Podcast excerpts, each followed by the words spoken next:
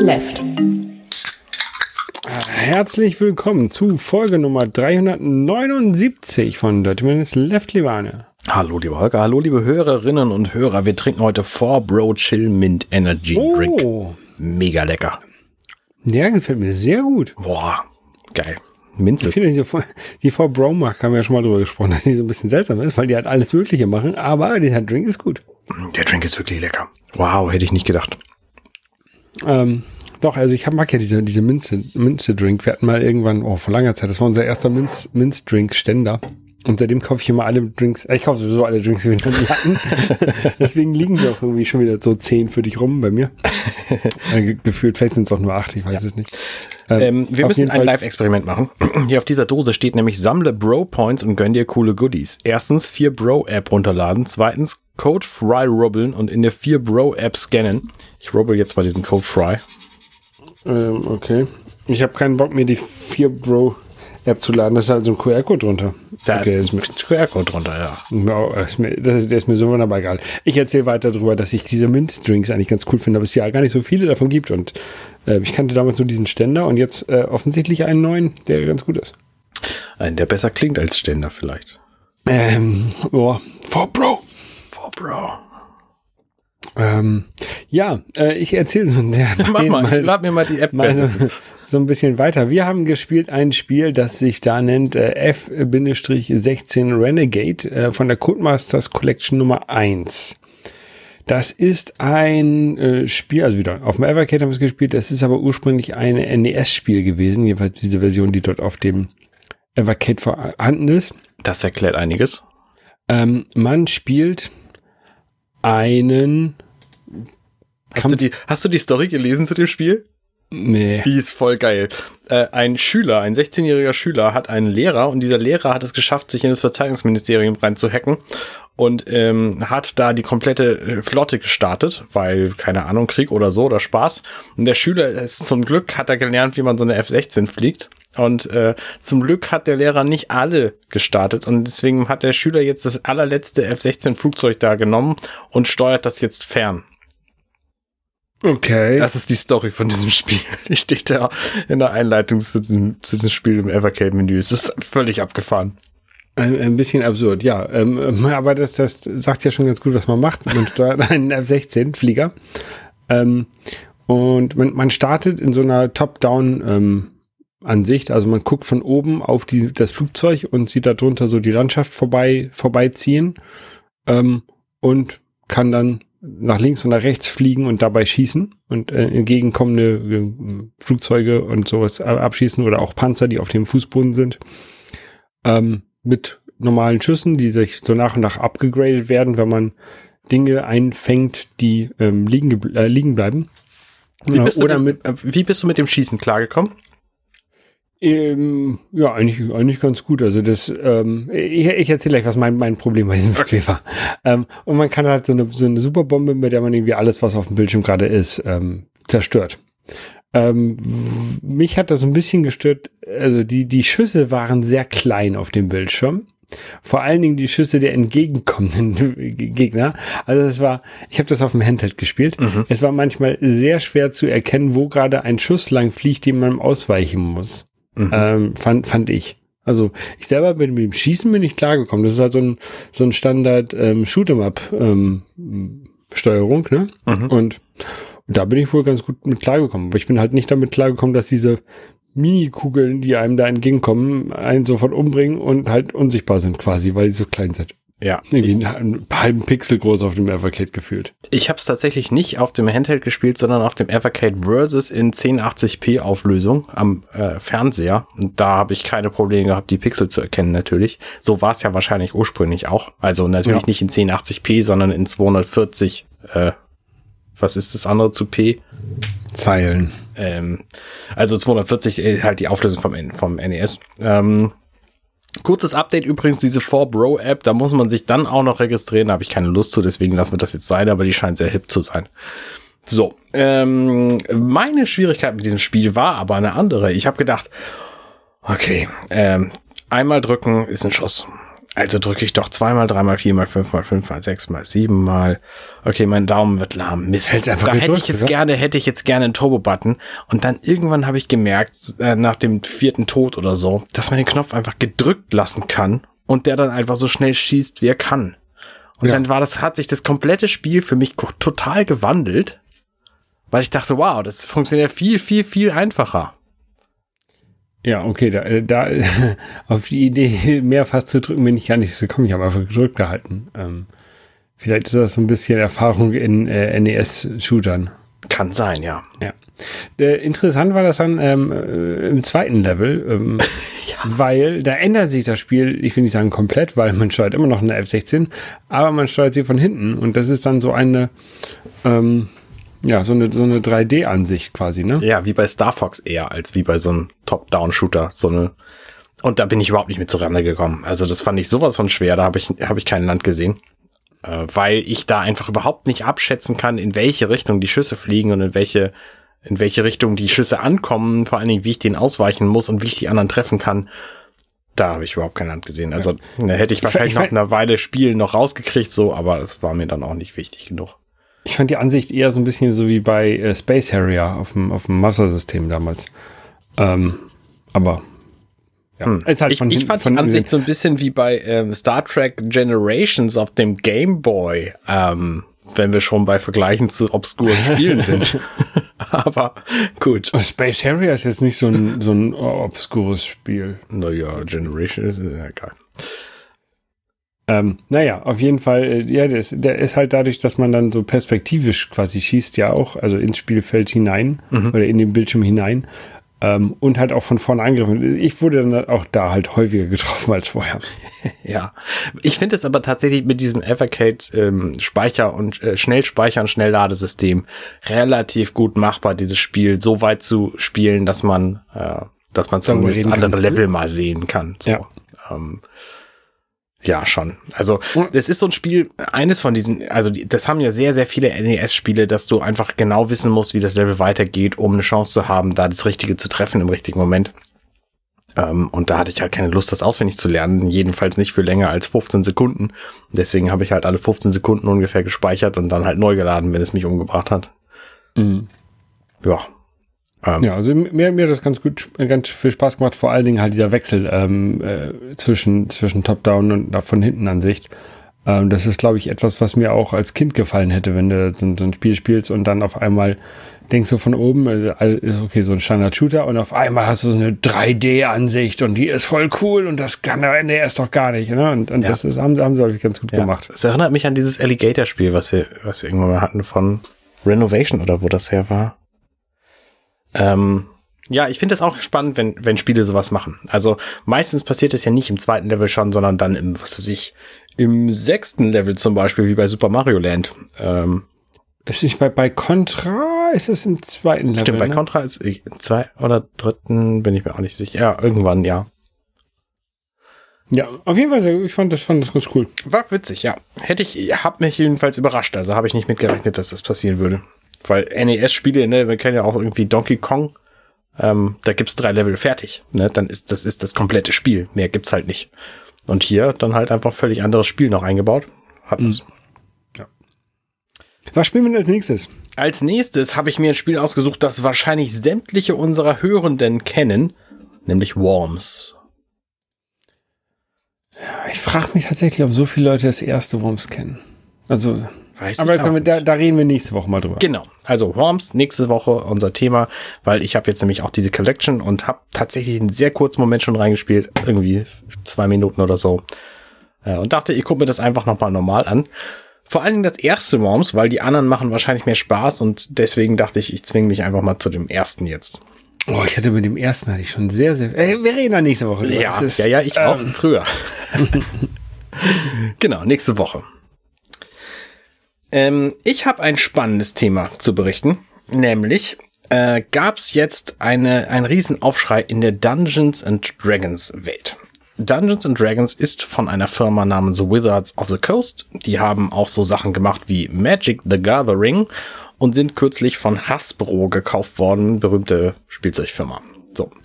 Die haben sich jetzt gedacht, nach 20 Jahren der Lizenz für Dungeons and Dragons, die OGL 1.0a, ähm, also die haben quasi dieses Dungeons and Dragons, dieses Rollenspielsystem, haben sie lizenziert und dann konnten das alle anderen Leute auch benutzen. Deswegen gibt's jetzt so viele Dinge, die einfach 5e heißen und irgendwelche Dungeons and Dragons Erweiterungen machen zum Beispiel.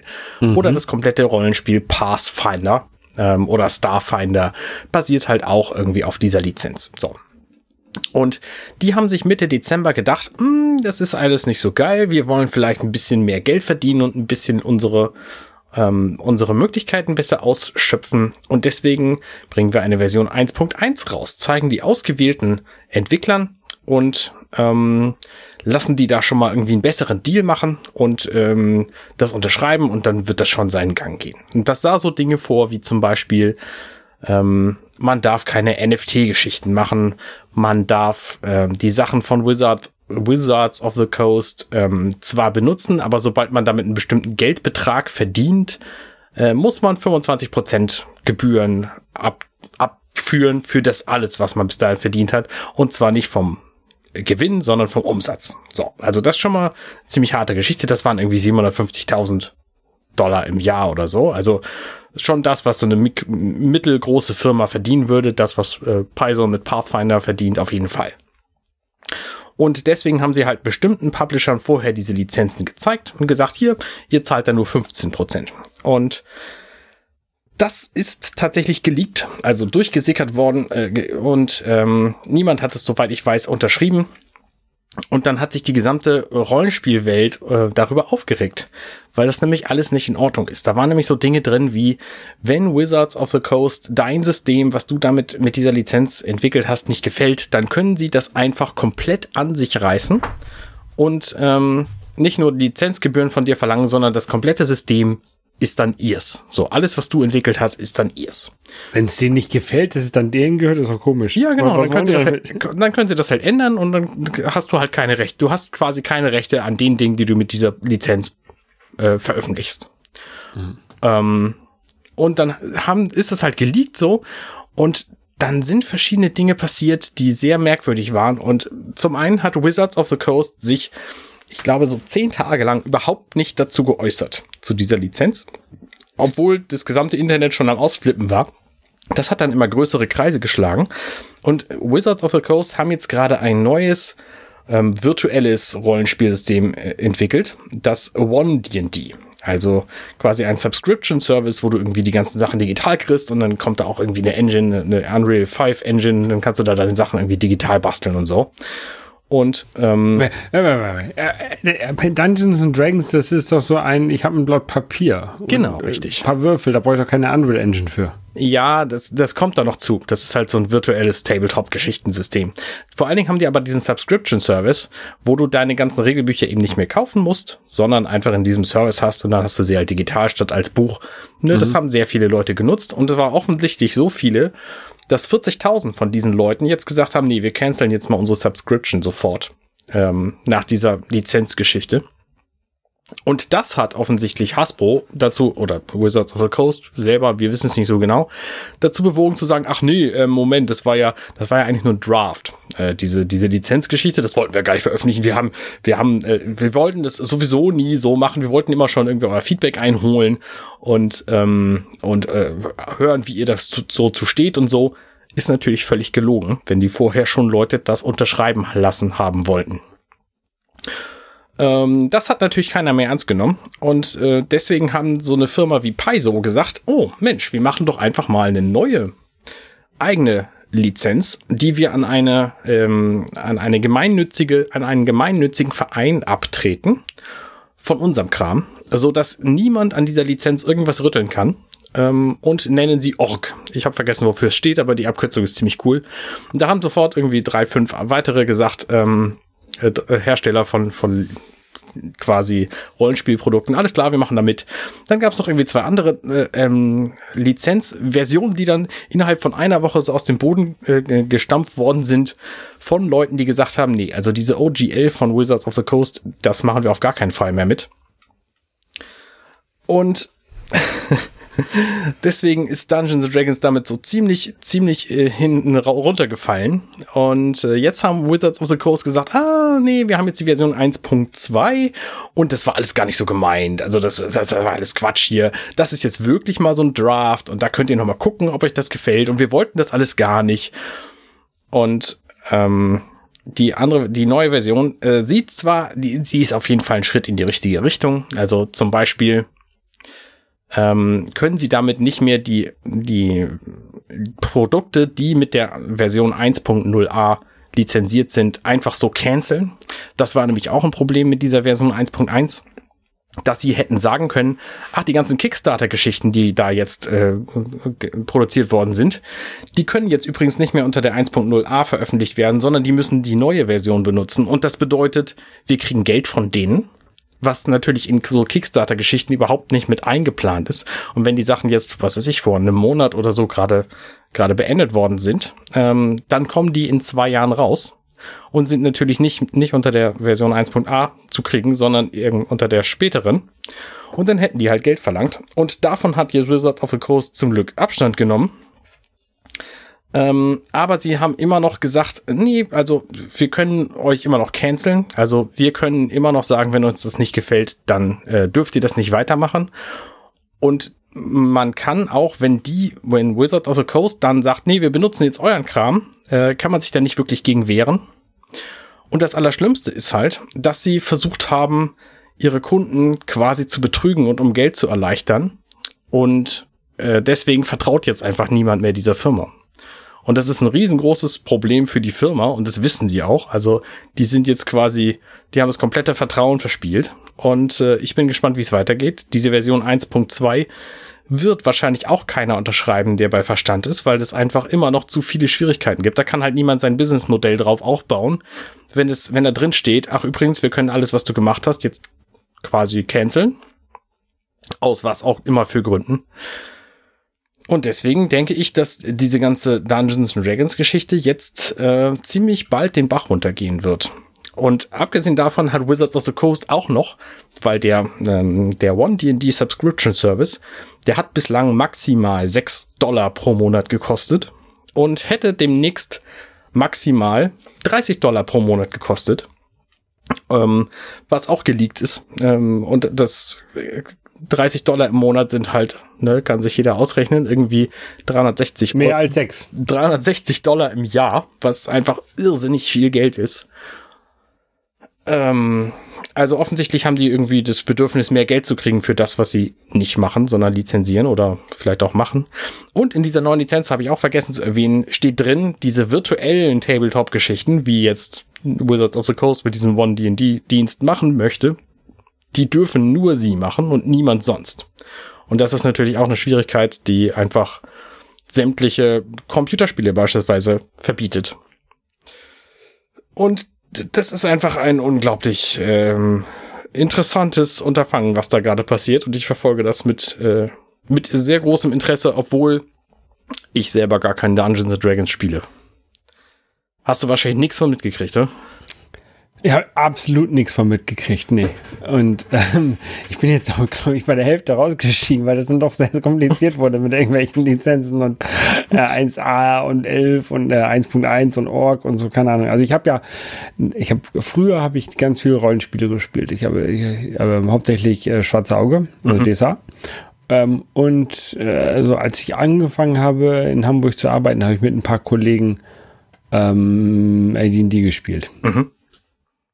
Ähm, aber tatsächlich könnte ich noch nicht mal sagen, was der Unterschied zwischen AD&D und D&D ist. Also Advanced Dungeons and Dragons und Dungeons and Dragons, keine Ahnung. Ähm, und äh, ich wüsste auch nicht, warum ich da jetzt monatlich für bezahlen sollte oder überhaupt für bezahlen sollte, weil es ist alles auf dem Blatt Papier, das tausendmal von irgendjemandem kopiert wurde.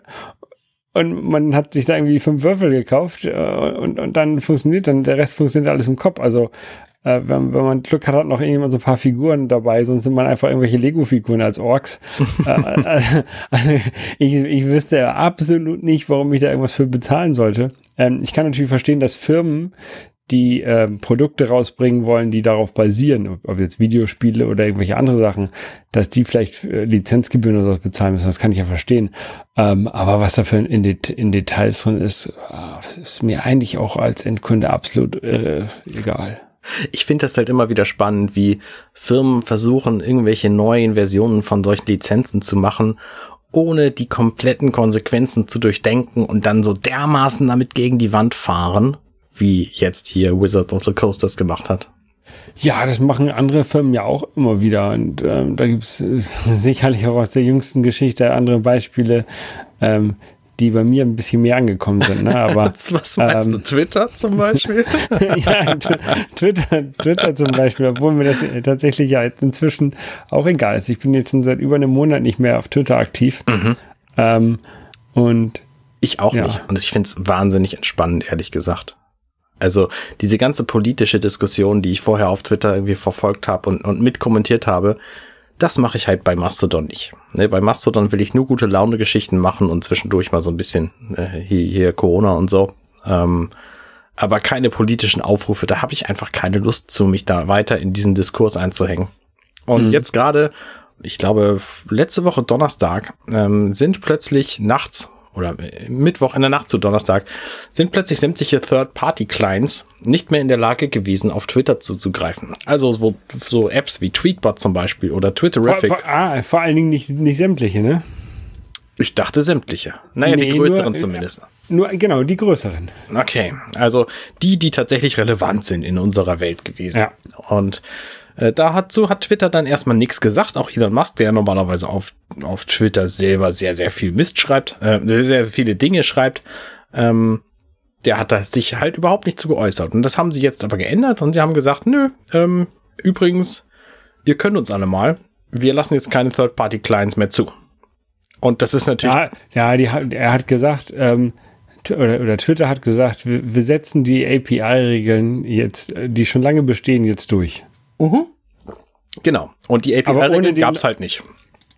Ja, doch, es gibt API-Regeln, natürlich. Die API-Regeln gab es, ähm, aber ähm, nicht so, dass die Third-Party-Client-Entwickler sich daran hätten halten oder nicht halten können. Doch, na, doch, natürlich. Du musst dich an, natürlich, ich, mu ich musste mich mit meiner, mit, ich habe auch die API von Twitter benutzt, du musst dich da an die gewisse Regeln halten, du hast ein, hast ein Limit, wie viele Sachen du abrufen kannst und sowas.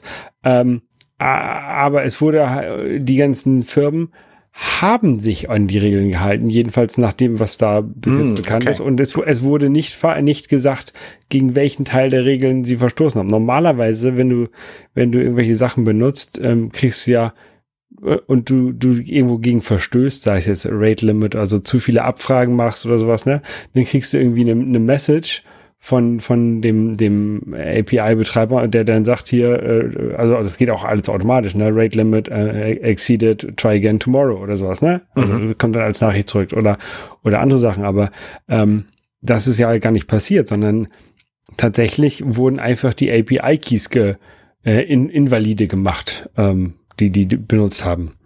Und äh, einige ähm, also der, der, der Tapbot Paul, der hat, ich weiß nicht, ob er es gemacht hat oder, oder, oder gesagt hat, er könnte es machen, ähm, remote den API-Key von, von Tweetbot austauschen, weil er hatte noch weitere API-Keys von, von einer Testversion oder was, ähm, die halt noch funktioniert haben. Mhm. Äh, die Leute von Twitterific hatten, glaube ich, die Sache, dass ihr Desktop-Client einen anderen API-Key benutzt als der, ähm, der, der iPhone-Client und der Desktop-Client hat halt noch länger funktioniert, weil die, ah. weil, weil, weil Twitter den halt nicht deaktiviert hat, diesen, diesen API-Key. Also du musst dich halt über diesen API-Key äh, identifiziert sich die ähm, App mhm. ähm, gegenüber dem Service, damit der Service weiß, okay, das ist jetzt hier, keine Ahnung, Tweetbot. Tweetbot hat bezahlt oder hat eine API, die ist umsonst und damit darf er 10.000 Abfragen machen. Oder äh, Twitterific hat eine, eine, eine, API, bezahlt dafür 5 Dollar und deswegen darf der deswegen 20.000 Abfragen machen. Das sind jetzt irgendwelche Zahlen, die ich mir ausgedacht habe.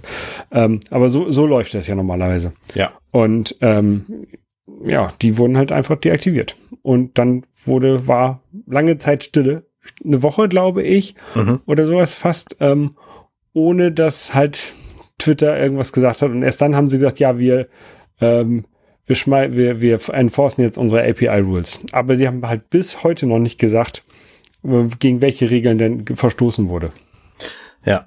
Und es ist halt ziemlich offensichtlich, was sie damit vorhaben, nämlich einfach die Leute zu ihrem offiziellen Klienten, äh, Client zu bringen, weil der nämlich als einziger Werbung anzeigt und unbenutzbar scheiße ist. Also, pardon, ich meine, ähm, Werbung anzeigt. Ja, und, äh, die hätten natürlich auch sagen können, wir, wir ändern jetzt die API so, dass über die API auch Werbung ausgeliefert wird. Ne? Hätte, hätten die ja machen können und die hätten dann auch sagen können, in die Regeln, die da, das darfst du nicht rausfiltern, sondern ja. das, was halt über die API kommt, musst du halt auch anzeigen.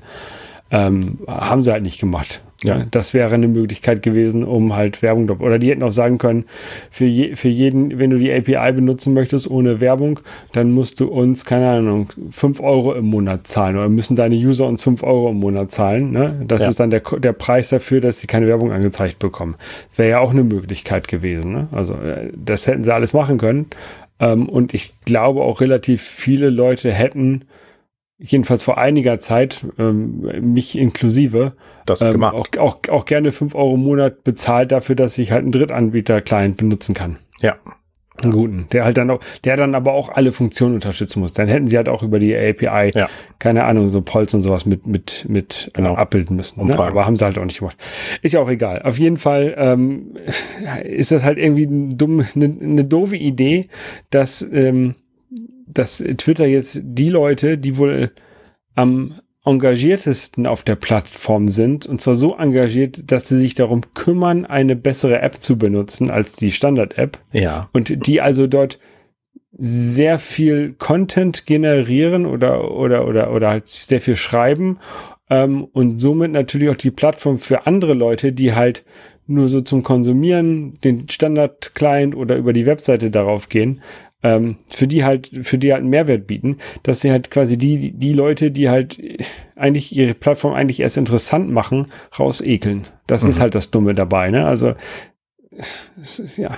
Ja. Ich, das kannst halt nicht nachvollziehen, wie der, wie, wie der Typ tickt, ne? Der, der, der, der denkt halt, okay, hier von, von den Leuten, die Tweetbot benutzen, bekomme ich kein Euro, deswegen müssen die jetzt, also bekomme ich kein Werbegelder, deswegen müssen die jetzt raus. Das ist halt zu kurz gedacht. Ne, der, der, der, der, der Typ hat halt irgendwie, weiß ich nicht, der ist zu effektgetrieben.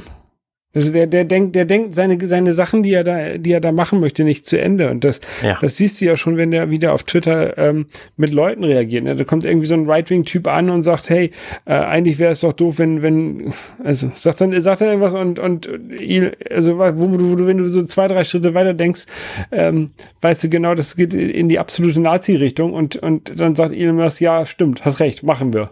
Ja ohne halt irgendwie, ohne fünf Minuten weiterzudenken. Das ja. kann doch nicht sein. Ja. So, und, und, der, der Typ ist ja nicht dumm. Also habe ich jedenfalls bis jetzt gedacht. Ne? Ja, der, das ist ja genau der, der Punkt. Ah. Das ist ja genau der Punkt. Ne? Ich, der hat ja bislang Elektroautos gebaut und Raketen gebaut und ich dachte, wow, wenn er das kann, äh, der muss ja ein Genie sein. Er ist ja auch reich und so. Äh, kann er bestimmt, hat er bestimmt richtig tolle Ideen. Ist ein toller Typ so, weil ich habe halt von Raketentechnik und von Elektroautos keine Ahnung gehabt. Und von Twitter habe ich aber einigermaßen Ahnung. Und er überhaupt nicht. Und er fährt das Ding volle Lotte gegen die Wand. Ja, also ich meine, es ist ja, der akute Fall ist ja, dass du die Nutzer rausschmeißt, ähm, die über diese Third-Party-Clients da jetzt rausgehen. Aber der historische Fall ist natürlich, dass diese Third-Party-Clients dafür gesorgt haben, dass Twitter überhaupt so groß und beliebt geworden ist. Ja ne, die, ich meine, der Twitter-Client, der offizielle selber, der war früher eine App namens Tweety, die sie gekauft Na, haben. Die, und das äh, Tweety, ja, genau. Und äh, alleine das Wort tweeten, äh, ne, das, das haben die Leute von, von Twitterific sich ausgedacht. Dass Twitter einen Vogel auf, als Logo hat, das haben die Leute von Twitterific sich ausgedacht. Ja. Also, das, äh, dass, ja. dass, dass man eine Nachricht an jemanden Ed irgendwas, Ed Arne, Ed, Ed Kodnaga schreibt, ne? Das hat, kam von der Community. Hashtags kamen von der Community. Ja. Das ist nichts, was Twitter erfunden hat. Ja, ist richtig.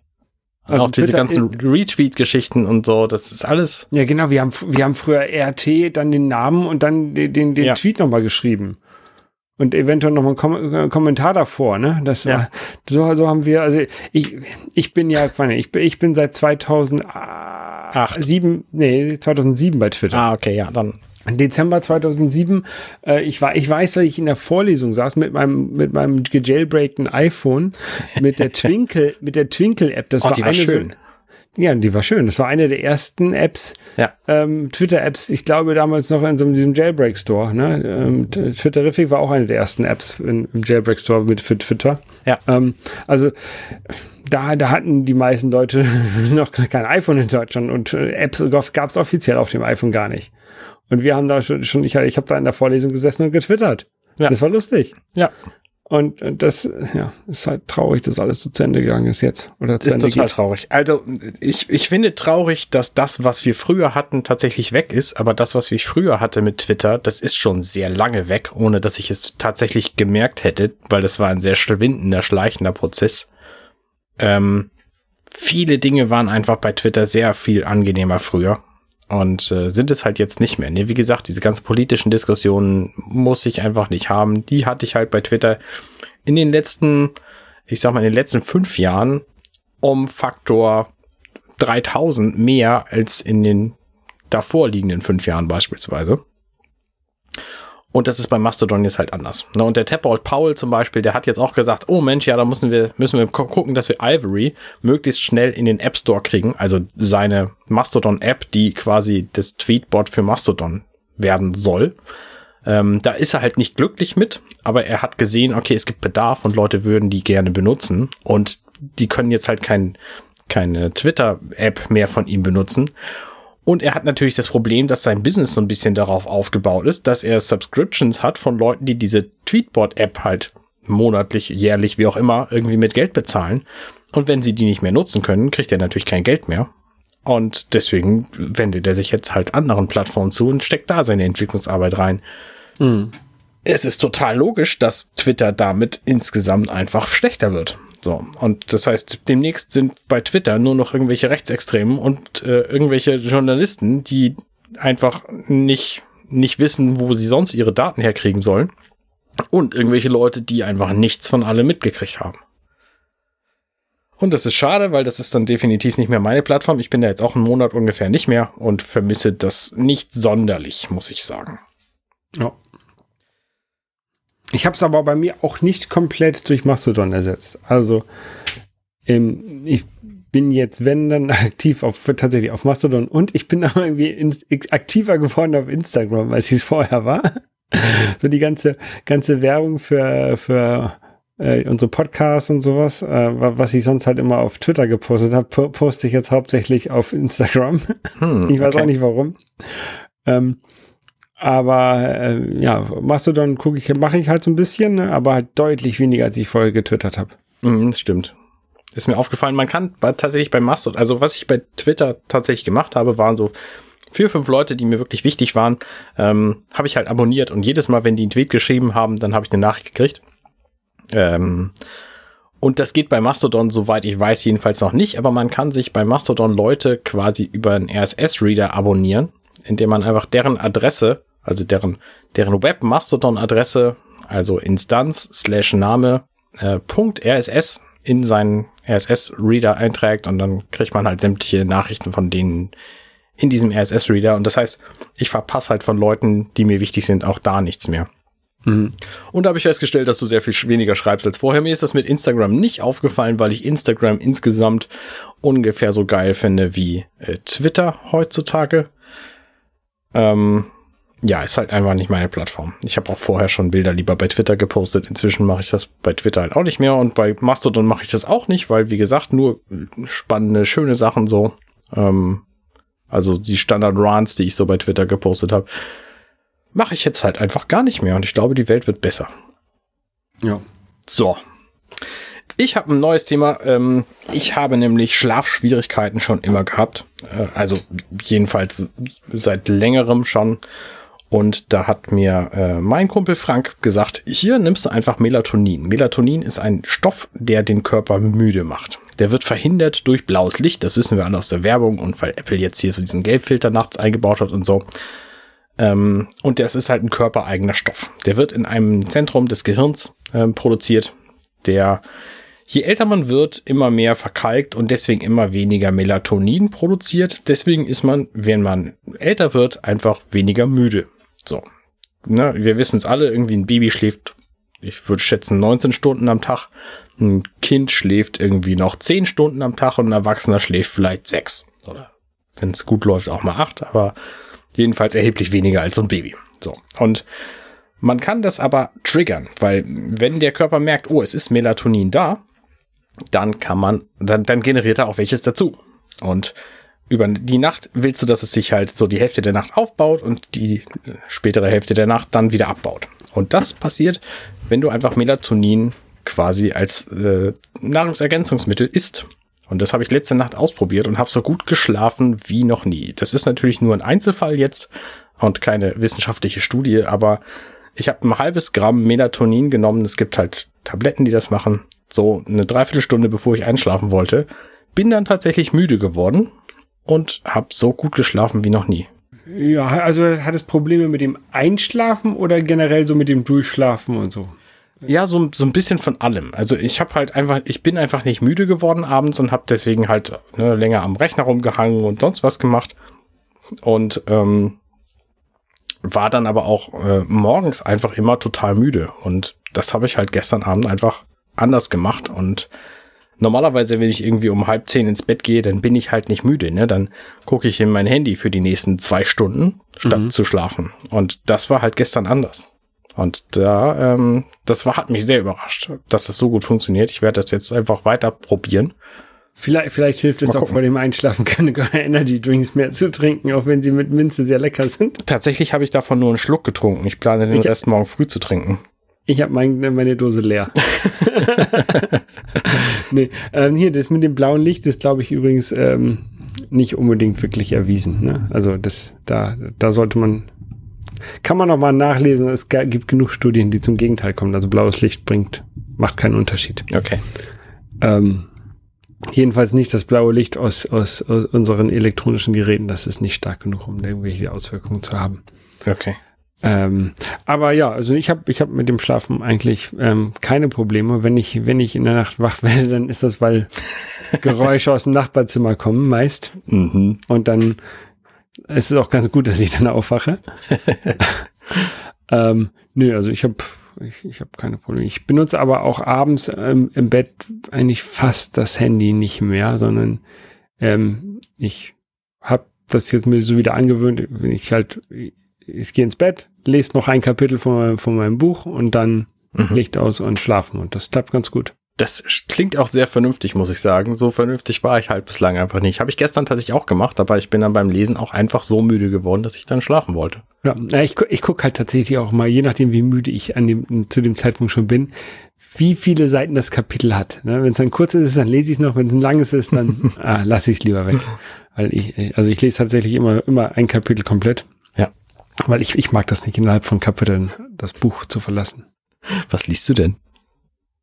Äh, das Verschwinden der Stefanie Meiler. Hm, das äh, sagt mir überhaupt nichts. Das ist, ähm, äh, das ist ein Buch, so ein, so ein, so ein, so ein, so ein keine Ahnung, Krimi-Roman von Joel Dicker. Von dem habe ich auch vorher schon, schon ein Buch gelesen. Das war ganz gut. Mhm. Und ja, jetzt, jetzt lese ich halt das. Ähm, das. Das erste Buch, was ich gelesen habe, hieß äh, die Wahrheit über den Fall Harry Kibert und Kibert. Und das hat, haben mir die ähm, von Labroad empfohlen, empfohlen damals, als ah. ich im äh, Krankenhaus war. Ja, ja. Und äh, Moment, du hast bei Labroad von deiner Reise ins Krankenhaus berichtet? Nein, nein, nein. Also äh, die von Labroad haben, ich glaube, irgendwann zu, zu Weihnachten oder sowas oder so mir ein Buch empfohlen.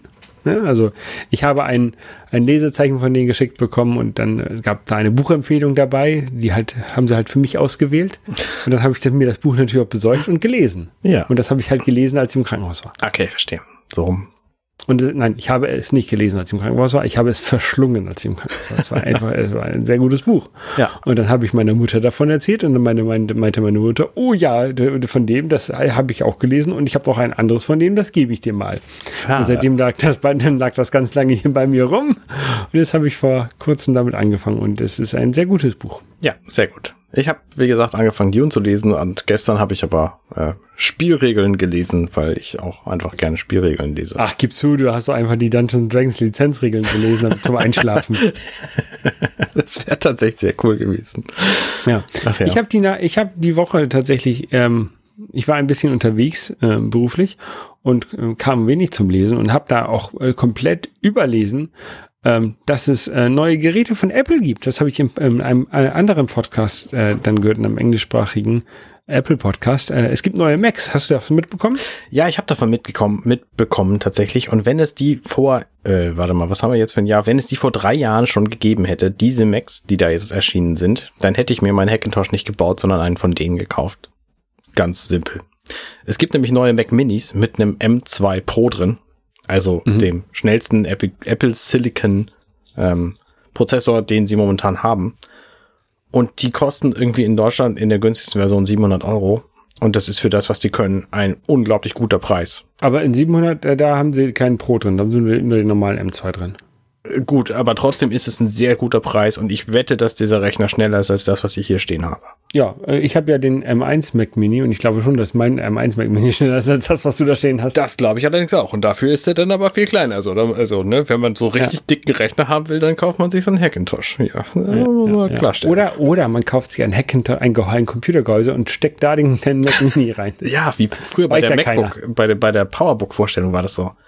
Nee, bei der bei der MacBook-Vorstellung, die allererste MacBook-Vorstellung, da haben sie so einen Desktop-Rechner genommen, haben da das Notebook reingesteckt, haben hinten die Kabel durchgeführt und dann gesagt, hier, geiler Desktop-Rechner. So. Und dann haben die die Klappe abgemacht. Äh, hier übrigens nur Notebook, ha. Weißt du das noch? Nee, weiß ich nicht. Steve Jobs und einer von diesen Gags. Genauso wie der Gag, hey, jetzt ist das Gerät völlig kabellos und so, Internet ohne Kabel, damals voll geil. Heutzutage, gut, äh, die Welten ändern sich. Ja, neuer ja. Mac. Also finde ich spannend. Ähm, wie gesagt, wenn dieser Rechner hier irgendwann sein, den Geist aufgibt, ich habe keinen Zweifel dafür daran, dass ich einen, einen brauchbaren, günstigen Mac als Nachfolger kaufen kann. Ja. Genau, also ich bin auch mit meinem M1 Mac Mini sehr zufrieden. Ich, äh, den sie brauche ich jetzt, glaube ich, nicht äh, upgraden. Mhm. Dafür, der ist halt noch echt super gut genug. Da mache ich alles mit, mache ich Podcast mit, mache ich, äh, programmiere ich mit äh, und so. Ähm, was ich mal upgraden müsste eigentlich bei Zeiten wäre mein äh, Laptop. Mhm. Ähm, da ich den aber zurzeit sowieso nicht so viel benutze und wenn ich den benutze, dann nur um mich remote auf meinem Mac Mini anzuwählen. ähm, dass ich, also die meiste Zeit benutze ich den halt zu Hause, wenn ich im, im Wohnzimmer sitze oder sowas. Ja. Ähm, deswegen brauche ich den halt auch nicht. Aber ich, äh, es gibt halt auch neue, neue Laptops, also neue 14 Zoll und 16 Zoll MacBook Pros. Und ähm, das würde mich halt interessieren, wenn da ein. Wirklich? Äh, ich finde halt beeindruckend, dass die Dinger drei bis viermal so viel kosten wie dieser Mac Mini. Ja, aber du, mein, mein damaliger, ich glaube, meine MacBook Pros haben immer um die 3000 gekostet. E, ne, egal ob jetzt der 15 Zoll von 2000, weiß ich nicht, oder der 2016er, der hat auch 3000 gekostet. Und ich würde jetzt, ich habe mal, mal so ein, so, ein, so ein 14 Zoll konfiguriert. Ähm, da würde ich auch so ungefähr bei, bei, bei 3000, 3500 landen. Ja, ähm, krass. Aber ja, es ist halt, also ich finde das schon okay, weil, weil, guck mal, du hast mein, mein MacBook Pro hat jetzt ähm, sechs, sieben Jahre durchgehalten. Mhm. Ne? Also da, wenn ich sieben Jahre 3000 Euro oder, oder 3500 Euro, das sind 500 Euro im Jahr, das ist schon okay. Ja, für, naja, klar, sehe ich ein. Nee, ich habe ja jetzt tatsächlich auch so ein so ein M1 Pro und MacBook hier ähm, als Arbeitsgerät bekommen. Das ist einfach in allen Dingen, die da drin sind, wahnsinnig gut. Und das sind halt alles Dinge, die du nicht kriegst, wenn du nur so ein Mac Mini kaufst. Ne? Da ist keine Soundkarte drin, da ist kein, kein mega Bildschirm drin, da ist kein, keine Eingabegeräte drin, kein Mikrofon. Das Mac Mini, da ist, da ist ein, eine Soundkarte drin und alles. Ja, aber es kommt kein Ton raus, oder? Doch. Doch. Tatsächlich? Der, der, nervt auch die ganze Zeit. Ja, ich, ich muss den, ich weiß nicht, wie ich den, ich habe den jetzt komplett erstmal abgestellt hier bei mir, weil der, natürlich kommt Ton raus. Ach, das wusste ich nicht. Da ist alles drin, was du brauchst. Also das Und kein Mikrofon ist auch drin? Äh, warte mal, das müsste ich mal nachgucken. also, nimm doch mal einen Schnipsel jetzt über den Mikro äh, auf. Nee, hat, hat keinen, ich sehe jedenfalls in meiner Input-Auswahl kein internes Mikro. Na gut, aber okay. Halt die, aber Mac Mini Speakers als Output. Okay. Na gut, okay, Speakers hat er, aber er hat natürlich diesen Bildschirm auch nicht und der ist auch wahnsinnig gut. Ähm, und man kann das natürlich mitnehmen und es ist ein Akku drin und so. Also von daher, klar. Mitnehmen kannst du Mini auch. Ja, aber nicht in der Bahn benutzen. Äh, ja, doch, in der, theoretisch könntest du den auch in der Bahn benutzen. Gut, okay, also ich, ich verstehe natürlich den Appeal von so einem Notebook. Ähm, und Apple weiß auch ganz genau, dass es der reizvollere Computer ist, deswegen ist er ja so viel teurer. Ja. Ähm, aber, wenn du den, den Mini mit, mit dem ähm, M2 Pro haben willst, kostet er auch 1600, ne? Also der ist dann auch nicht mehr, und der, das, das kleinste MacBook Pro mit, mit ähm, M2 Pro Chip. Kostet 2,4. Mm, ja. Ja. Also 1000 Euro mehr. Ja, okay. okay. 800 Euro mehr. Na gut, für den Bildschirm. Okay. Und die Tastatur. Du kannst natürlich auch ein MacBook Air kaufen, da hast du quasi eine M1 drin und dann taugt es aber auch schon. Ist wahrscheinlich ja. auch schon schneller als mein Rechner und, hier. Und ganz einfach, eigentlich der, der also der M1 Mac Mini, der reicht auch. Also für, für das, was die meisten Leute machen, ich ja, was ich ja auch immer mache, das ist ja, reicht ja dicke. Also cooles Gerät, ähm, Apple kann man, kann man inzwischen wieder kaufen. Die haben jetzt auch einen neuen HomePod rausgebracht. Und zwar nicht ein HomePod Mini, die kleine Kugel, sondern das dicke Fass, was genauso aussieht wie das alte, aber nicht damit kompatibel ist und auch ein völlig neues Gerät. Deswegen heißt es auch HomePod zweite Generation. Und äh, hat voll die geile Technik drin. Ich habe mich gefragt, kann das Ding irgendwas hardware-technisch, was der alte nicht kann? Abgesehen vielleicht vom Prozessor? Er ist halt deutlich, deutlich schneller, ne? Ähm, weil, weil der halt einen neueren Prozessor drin hat. Der hat ja jetzt den, den Prozessor aus der Watch drin und vorher hatte er den Prozessor aus einem, einem alten iPhone drin. Okay. Ähm, dadurch ist, ist so diese ganzen Siri-Sachen und sowas sind schneller. Ich glaube, der neue, mit dem alten konntest du nicht diese, ähm, wie heißen das so, Intercom-Sachen, die du halt mit dem, mit dem Mini machen konntest, ja, mit dem Home ja. Mini. Aber Das ich glaube, das halt- ist tatsächlich auch nur Software. Ja, aber da war wahrscheinlich auch der, der, der, der Chip, der da drin war, ähm, nicht, nicht leistungsfähig genug. Also vor allen Dingen die Erkennung von, von Siri, dass du dann mit dem reden kannst und, und der dann erkennt, was du willst. Also das kann, kann der, kann der ähm, Apple Watch S7 ist das, glaube ich, Chip deutlich besser als der alte A5 oder was weiß ich, was da vorher drin war. Ja, okay. Ähm, also das ist auch, wenn es nur Software ist, braucht es ja schon eine Hardware-Unterstützung. Gerade so für die, für die, für die Siri-Erkennung, für die, für die, für, also für die Spracherkennung. Ja. Ähm, dann, Schein, also, ne, kostet 350 Euro, genau wie das vorherige Modell auch, wenn ich mich nicht täusche. Und ähm, ist für den Preis wahrscheinlich ein ziemlich gutes Ding. Ne? Wenn ich ein Wohnzimmer ohne Ton hätte, würde ich mir das Teil da reinstellen, bräuchte nichts anderes mehr. Äh, in den USA ist er irgendwie 50 Dollar billiger als das ursprüngliche Gerät. Okay. Ähm, der ist ein bisschen klein, also irgendwie ein Millimeter flacher und dafür aber einen Millimeter breiter oder so. Also Okay. ist nicht exakt das gleiche von, von, vom, vom, von den Ausmaßen, aber ist Okay. schon sehr ähnlich. Ist aber nichts, wo du bei eBay Kleinanzeigen an der Tür merkst, ah, das ist das andere Ding. Ja, wahrscheinlich eher nicht, wenn du keinen als, als Vergleich dabei hast. Ja. Und er kann kein Stereopaar mit dem alten bilden, haben Leute rausgefunden. Ähm, Ja, das, das sagen, Ja. das rausgefunden. Das steht auf der Webseite. ja. Und interessant fand ich auch, tatsächlich, der hat irgendwie Temperatursensoren drin und kann damit Temperaturen messen. Und mit einem Software-Update können das die Mac, äh, die, die, äh, wie heißen die Dinger, HomePod Minis, jetzt wohl auch, die auch jetzt im Store plötzlich 10 Euro teurer sind. Hast du das mitgekriegt? Dass die 109 kosten. Die ja. kosten jetzt 109 statt 99 und können jetzt plötzlich Dinge, die sie, also sie können alle Dinge, die sie vorher nicht konnten. Das ist aber die gleiche Hardware. ja. Finde ja, ich das cool. Ist, Das ist witzig. ist halt wahrscheinlich irgendwie im Chip mit integriert gewesen. Temperaturen, Leuchtfeucht, Luftfeuchtigkeitssensor und haben sie jetzt. Ja. Ja, das finde ich, finde ich, das ist jetzt nichts so Ungewöhnliches, glaube ich. Äh, dass es teurer wird, ja. Ein paar Anpassungen an Wechselkurse und, und Inflation.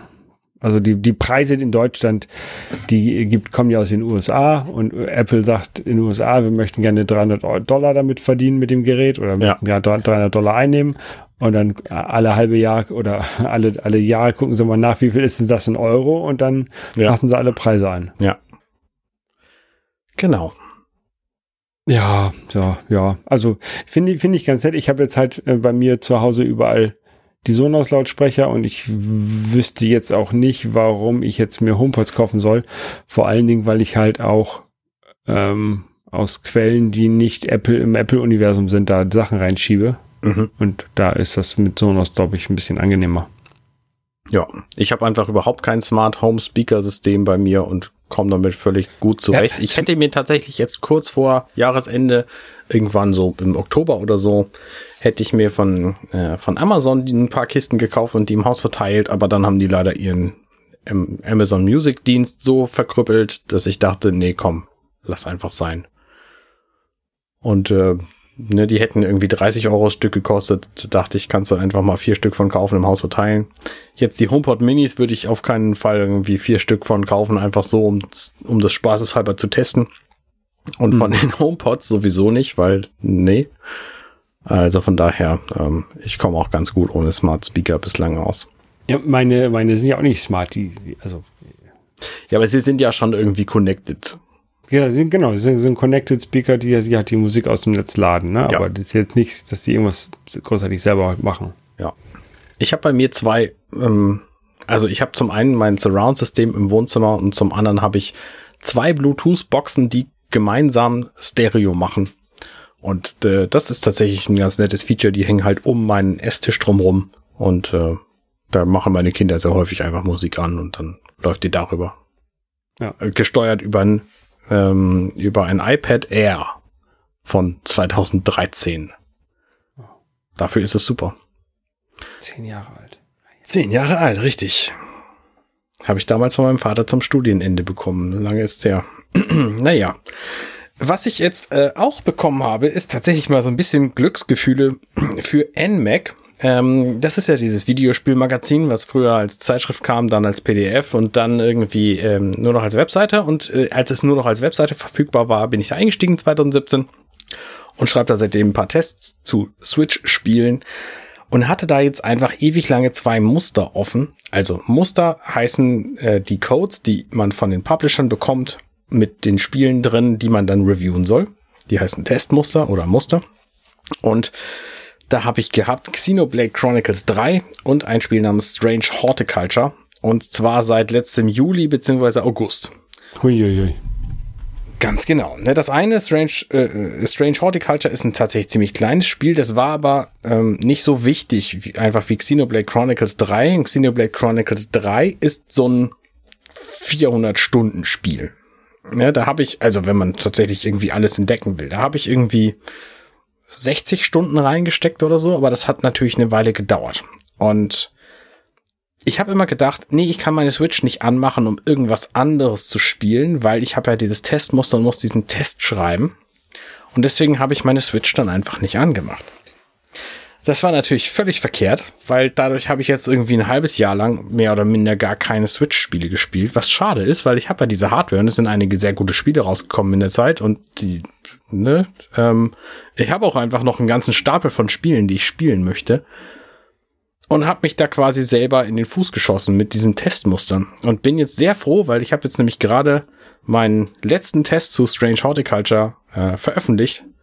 Und bin unglaublich froh. Es ist unfassbar befreiend, kein Testmuster mehr offen zu haben und keinen Test schreiben zu müssen. Ich habe auch mein Special für das NMAC für Mai schon geschrieben. Also auch da hält mich jetzt nichts mehr. Jetzt habe ich endlich wieder die Freiheit, Spiele zu spielen, wo ich einfach Bock drauf habe, die ich spielen möchte. Strange, oder? Verstehst du das? Ja, ja, ich verstehe das. Ähm, also die, die, so wenn du so Testmuster bekommst, ist, ist das ja meist so zum Start von einem Spiel, dass die Leute, die, da wollen die Publisher ja gerne, dass du dann gleich dafür das schreibst, damit das gleich rauskommt, damit noch mehr Leute es dann kaufen zum, zum Start. Ähm, ist ein bisschen seltsam, dass es jetzt ein halben Jahr rumliegt, ne? Oder ein halbes Jahr. Ähm, aber ich, ich kann das so, also gerade bei solchen Spielen kann ich das verstehen, weil man will ja auch nicht nur da eben kurz eine Stunde anspielen und dann einen Test schreiben, sondern mhm. gerade bei so großen Spielen ähm, will man ja wahrscheinlich schon die Welt ein bisschen besser kennenlernen. Ich, ich weiß nicht, wie das ist bei Switch-Spielen. Also ich kenne das, das ist bei ähm, wenn du halt so, so den Auftrag bekommst, einen, einen, Test zu schreiben, dass du dann auch irgendwie keine noch, noch Sheetcodes mitbekommst, damit du ein bisschen schneller durchs Spiel kommst, damit du auch ein bisschen mehr siehst und nicht einfach nur dich da so wirklich durchkämpfen musst. Aber wahrscheinlich ist das nicht der Fall gewesen, ne? Nee, in diesem Fall nicht, nee. Ja, nee, also ich, ich kann das schon verstehen, dass man dann so dieses, dieses äh, Damoklesschwert des, des Tests über sich baumeln sieht. Ähm, woher kommt das Damoklesschwert? Das hört sich so ein bisschen nach, nach der griechische Sage. Kopf, für dem, dem wird der Kopf abgehackt. Äh, ich glaube nicht. Ich glaube, das ist tatsächlich im Tartaros einfach eine, eine Foltermethode, das Damoklesschwert. Okay. Das da dauerhaft hängt und äh, wenn Bewegung dann tot. Ist aber gerade vielleicht nicht der Punkt. Nee, ähm, aber ich finde, du, du kennst dich halt mit sowas immer sehr gut aus, deswegen habe ich jetzt nachgefragt. ähm, ja, also ich, ich kann das schon verstehen, dass man da nichts anderes spielen möchte. Ähm, aber wenn man dann gerade auf dieses Spiel keine Lust hat, dass man dann einfach gar nichts spielt, äh, kann ich verstehen. Ähm, bei, mir, bei mir ist das so ein bisschen, ähm, ich bin ja irgendwie so ein, so ein Fighting Game Loch gefallen und ich möchte aber Fighting Games spielen zurzeit. Mhm. Und ähm, ich denke auch immer, wenn ich jetzt die Konsole anmache, dann muss ich auch ein Fighting Game spielen. Ne? Weil, ähm, da, aber ich, ich mache es dann zum Glück auch manchmal nicht, ne? sondern ich ja. habe zum Glück, zum Glück auch andere Spiele, die ich dann auch relativ schnell mal, mal spielen kann. Ähm, aber ich kann diesen, dieses Gefühl kann ich auf jeden Fall nachvollziehen. Es, es ist ja doof, ne? Weil ich habe halt diese Hardware und habe dieses Spiel mehr oder minder geschenkt bekommen. Es stimmt natürlich nicht, weil ich habe es dafür bekommen, um den Test zu schreiben. Das ist quasi meine Bezahlung. Ich kriege ja kein sonstiges Geld dafür. Ähm, und es blockiert mich aber so. Das ist so eigenartig. Das ist eigentlich, eigentlich soll es was Gutes sein und es funktioniert aber verkehrt rum. Also, das ist eine ganz merkwürdige Geschichte. Diese, diese Testmuster Ne, deswegen nehme ich auch ausschließlich Testmuster anzuspielen, wo ich mega Bock drauf habe, die zu spielen. Ne, das war bei Xenoblade Chronicles auch so, aber es ist halt einfach ein wahnsinnig umfangreiches Spiel. Mhm. Tja, das, das habe ich jetzt tatsächlich. Machst du denn, machst du denn, wenn du das spielst, dann dir auch irgendwelche Notizen dazu? Oder ähm, spielst du es und dann schreibst du den Test äh, hinterher aus deiner Erinnerung? Meistens schreibe ich den Test tatsächlich aus meiner Erinnerung. Ähm, meistens sind die Spiele aber auch nicht so wahnsinnig umfangreich wie jetzt dieses. Ist aber auch nicht so ein Problem, weil es geht ja nicht darum irgendwie, also natürlich, wenn ich so ein Spiel 60 Stunden gespielt habe oder 70 oder was, ich weiß nicht genau, was ich da jetzt reingesteckt habe, dann kann ich auch die ganzen Mechaniken in- und auswendig. Ne? Und ja. gerade bei Xenoblade, es ist halt so, dass du nach 20 Stunden noch Dinge dazu lernst, die es vorher als Mechanik gar nicht gab. Äh, und zwar so Kampfgeschichten, wo du denkst, ach Mensch, das hätte ich ja, ist ja spannend, so, das habe ich nicht geahnt, dass es am Anfang so ist. Das hat mich halt unglaublich abgeschreckt am Anfang. Später dann halt nicht. Das heißt, ich wusste auch, dass das Spiel einfach unglaublich lange Zeit braucht, bis ich da durchgestiegen bin ähm, und diese Mechaniken alle kennengelernt habe. Das ist jetzt aber auch nicht wirklich was, was ich in diesem Test verarbeitet habe, sondern in den Tests ver verarbeite ich halt, ähm, wie das Spiel programmiert ist, wie es läuft, wie es einfach Spaß macht, weil das ist ja der Hauptteil von so einem Test. Macht das Spiel Spaß lange Zeit oder nicht? Und ähm, das muss ich natürlich rauskriegen und das ist tatsächlich mehr so ein Gefühlsding. Also wenn ich, wenn ich beim Test schreiben dann merke, ah ja Mensch, das eine Ding, das hat mich tatsächlich die ganze Zeit genervt, äh, dann kommt das halt in den Test rein. Und wenn es mhm. irgendwas ist, wo ich nicht dran denke, dann war das für den Test auch nicht wichtig genug. Und wenn das irgendwas ist, wo ich denke, boah, ja, also wirklich, da habe ich mich richtig drüber gefreut, ne, über diese eine Szene, über diese eine Mechanik, über jedes Mal wenn, dann kommt das halt auch in den Test. Also, das ist halt eine hochsubjektive Geschichte, die natürlich, naja, na, ist, natürlich ist es auch irgendwie, äh, ja, es ist eine subjektive Geschichte, die natürlich aber objektiv dargestellt werden muss. Also, ich muss quasi antizipieren, was können andere Leute ähm, daran nicht gefallen habe und was, was schon. Und mhm. äh, das kommt halt alles mit in diesen Test. Meistens schreibe ich, also ich musste mich da sehr für konzentrieren, aber meistens schreibe ich so einen Test dann tatsächlich innerhalb von zwei Stunden runter. Also von null bis, bis fertig. Ja. Äh, ohne dass ich mir vorher Notizen gemacht habe. Manchmal denke ich, ähm, also manchmal bei, bei Xenoblade Chronicles zum Beispiel habe ich so ein äh, Digital Foundry Video vorher geguckt ähm, wo ich mir dann schon Notizen gemacht habe, was die alles rausgefunden haben, was an diesem Spiel besonders gut gemacht ist, technisch und besonders schlecht gemacht. damit ich das halt verarbeiten kann. Dann lese ich mir die Notizen vorher nochmal durch. Und dann schreibe ich aber trotzdem den Test quasi quasi von vorne bis hinten durch. Und ich habe auch festgestellt, wenn ich lange an so einem Test rumdokter, dann funktioniert der nicht mehr so gut. Also wenn ich, wenn ich irgendwie einen Teil schreibe und dann einen anderen Teil und dann später noch einen Teil einfügen will, dann haut das einfach nicht hin. Dann ist der Test hinterher nicht gut. Und die Tests, an denen ich am längsten geschrieben habe, das sind die schlechtesten Tests, die ich gemacht habe. Ähm, willst du ein Beispiel hören? Nee, ne? Lieber nicht. Ich verrat's nicht. Das können wir uns, äh, die sind halt alle auf NMAC zu finden wahrscheinlich. Ne? genau, ich. genau. Ja, nee, also ich weiß nicht, also ich, so an, an sowas wie Xenoblade, da, da wage ich mich gar nicht erst ran. Das ist mir einfach schon zu viel. so habe ich halt vorher auch gedacht. Gerade als ich gehört habe, ja, das Spiel wird so richtig geil, wenn du 20 Stunden drin bist. Ich so, was? Wie soll ich denn 20 Stunden überstehen? Ne, die meisten Spiele, die Spiele sind dann schon längst zu Ende.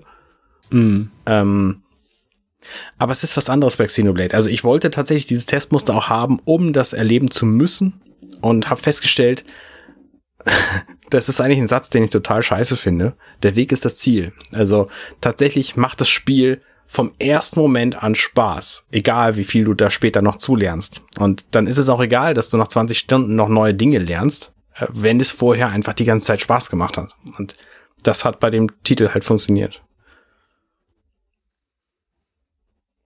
Der Weg ist das Ziel, ja. Aber, aber ohne Ziel ist der Weg egal. Ne, ich habe lange Zeit gepredigt, das Ziel ist das Ziel und der Weg ist völlig egal, aber mh, hm, das stimmt halt nicht immer. Also ich kann beide Punkte inzwischen nachvollziehen. Ja. Tja. Gut, was spielst du denn so? Ich habe gespielt ähm, Brutal Pause of Fury. Ähm, Pause? Pa Pause? Nee, pa Pause wie, wie, wie, wie, Ach, wie bei, wie bei Paw Patrol. Wie bei Paw Patrol, genau. Pa Pause, das heißt doch Pause. Ja, aber Pause heißt Pause. auch Pause. Ja, Pause heißt auch Pause, aber ich meine jetzt das Pause und nicht Pause. Okay. Also die, die, die Pause of Fury. Äh, kennst du das Spiel? Überhaupt nicht, aber es klingt so, als würden sich Furries äh, streiten. Ja, das ist, ist auch so ungefähr so. das, das, ist halt ein, ähm, ein Fighting-Game für Mega Drive, äh, beziehungsweise damals für, für, für Mega CD zuerst rausgekommen. Ich habe aber leider nur die Mega 3, die normale Mega Drive-Version. Ach, du hast es gestreamt, nicht nur gespielt. Ich habe es auch gestreamt, genau. Das heißt, wir können uns jetzt angucken, wie das gespielt hat. Das, das könnt, ihr, könnt ihr euch angucken auf YouTube, wir verlinken das. Ähm, es gibt da so verschiedene Tiere. In, in, in, ähm, ein Hase, der, der ein, ein, ein Monk, was ist ein Monk, ein Mönch ist, ähm, irgendwie ein, eine Ratte, ein Löwen und so, ne? Und ein, ein Lama, das ein Dalai Lama ist. Geil. Ähm, und solche Sachen halt. Und, und die kämpfen halt gegeneinander äh, in einem Fighting Game. Und es ist, ist ganz lustig gemacht. Ähm, bisschen, ich, ich habe äh, tatsächlich vor dem Stream habe ich einmal kurz angehabt und hab, bin überhaupt nicht mit zurechtgekommen und habe dann erstmal die Geschwindigkeit von dem Spiel runtergedreht. Dann ging das einigermaßen. okay. ähm, also es ist auch nicht das nicht das einfachste Fighting Game. Es ist auch nicht das beste Fighting Game. Es ist halt, äh, ich habe sie gerade die Bewertung so eine sechseinhalb, sechser Bewertung. Also was, was ist denn das für ein Fighting Game? Ist es ein Street Fighter oder ist es ein Tekken oder ist es ein Mortal ein, Kombat es ein, oder? Es ist ein 2D Fighting Game ähm, gezeichnet. Also es ist ein Street Fighter. Ne? Also es sind die Street Fighter Moves quasi. Ja, das, das, das ist ja das ist das Lustige bei diesem Spiel. Äh, die äh, Special Moves die hat man nicht. Also es, es gibt am Anfang keine Special, muss man, die muss man freischalten. Man muss sich halt erst äh, bewahre, be, be, ähm, beweisen im, im Kampf, um dann halt ähm, Special Moves zu bekommen. Und das habe ich, so weit bin ich nicht gekommen. okay. ähm, ja. Ähm, aber ist ganz, ganz niedlich mit diesen Tieren halt, ne? Ja. Wer, wer ist denn die Zielgruppe von diesem Spiel? 13-jährige Kinder? Ich glaube, die Zielgruppe sind Leute, die noch nicht genug Fighting Games gespielt haben und noch was Neues haben wollen. also Holgers. Das ist für, ich glaube, für 13-jährige, 13-jährige Kinder geht's vielleicht, ne? Aber äh, nee, ich meine natürlich nicht jetzt, sondern damals. Ja, ähm, nee, ja, das, das geht vielleicht. Ähm, es ist schon ein bisschen brutal. Das heißt ja nicht umsonst brutal, das Spiel. ja. Ne, also das ist, es ist jetzt kein Model Combat, also es ist jetzt nicht ab 18 oder so. Ähm, aber ähm, keine Ahnung, meiner, meiner ähm, sieben Monate alten Tochter würde ich das nicht geben. Ja. Die kann schön mit ihrem eigenen Controller weiter rumspielen. Ja, meine Kinder spielen tatsächlich in letzter Zeit ziemlich viel und auch relativ begabt Switch. Also, ne, so, die sind jetzt sieben und neun. Das hat eine Weile gedauert, bis sie da auch die Begabung für hatten. Aber inzwischen mhm. klappt das einigermaßen. Ja. Meine hat nur so einen Fisher Price Game Controller, der die ganze Zeit Musik macht. Hm, ja, stimmt. Davon habe ich äh, Videos gehört. ja. Genau. Ja. Gut. So, wir sehen uns am Montag wieder, wenn mich nicht alles täuscht. Das ist auf jeden Fall der Plan. Bei Borderlands 2. Ja, wenn es diesmal klappt. Ich gehe davon aus, denn ich habe nichts anderes vor. Bei mir hängt das davon ab, was andere Personen in diesem Haushalt machen. Das äh, stimmt. Was ich schlecht beeinflussen kann. ähm, aber auf jeden Fall ist das der Plan, genau. Ja. Alles klar. Dann, Dann hören wir uns äh, Montag bzw. nächste Woche. Bis dann. Ciao, ciao. Tschüss. Hey, ich bin Arne und das war Dirty Minutes Left. Schön, dass ihr zugehört habt. Dieser Podcast ist und bleibt kostenlos für alle. Wenn ihr all meine anderen Podcasts sucht, wenn euch gefällt, was ihr gehört habt und wenn ihr uns unterstützen mögt, guckt doch auf compendion.net. Dirty Minutes Left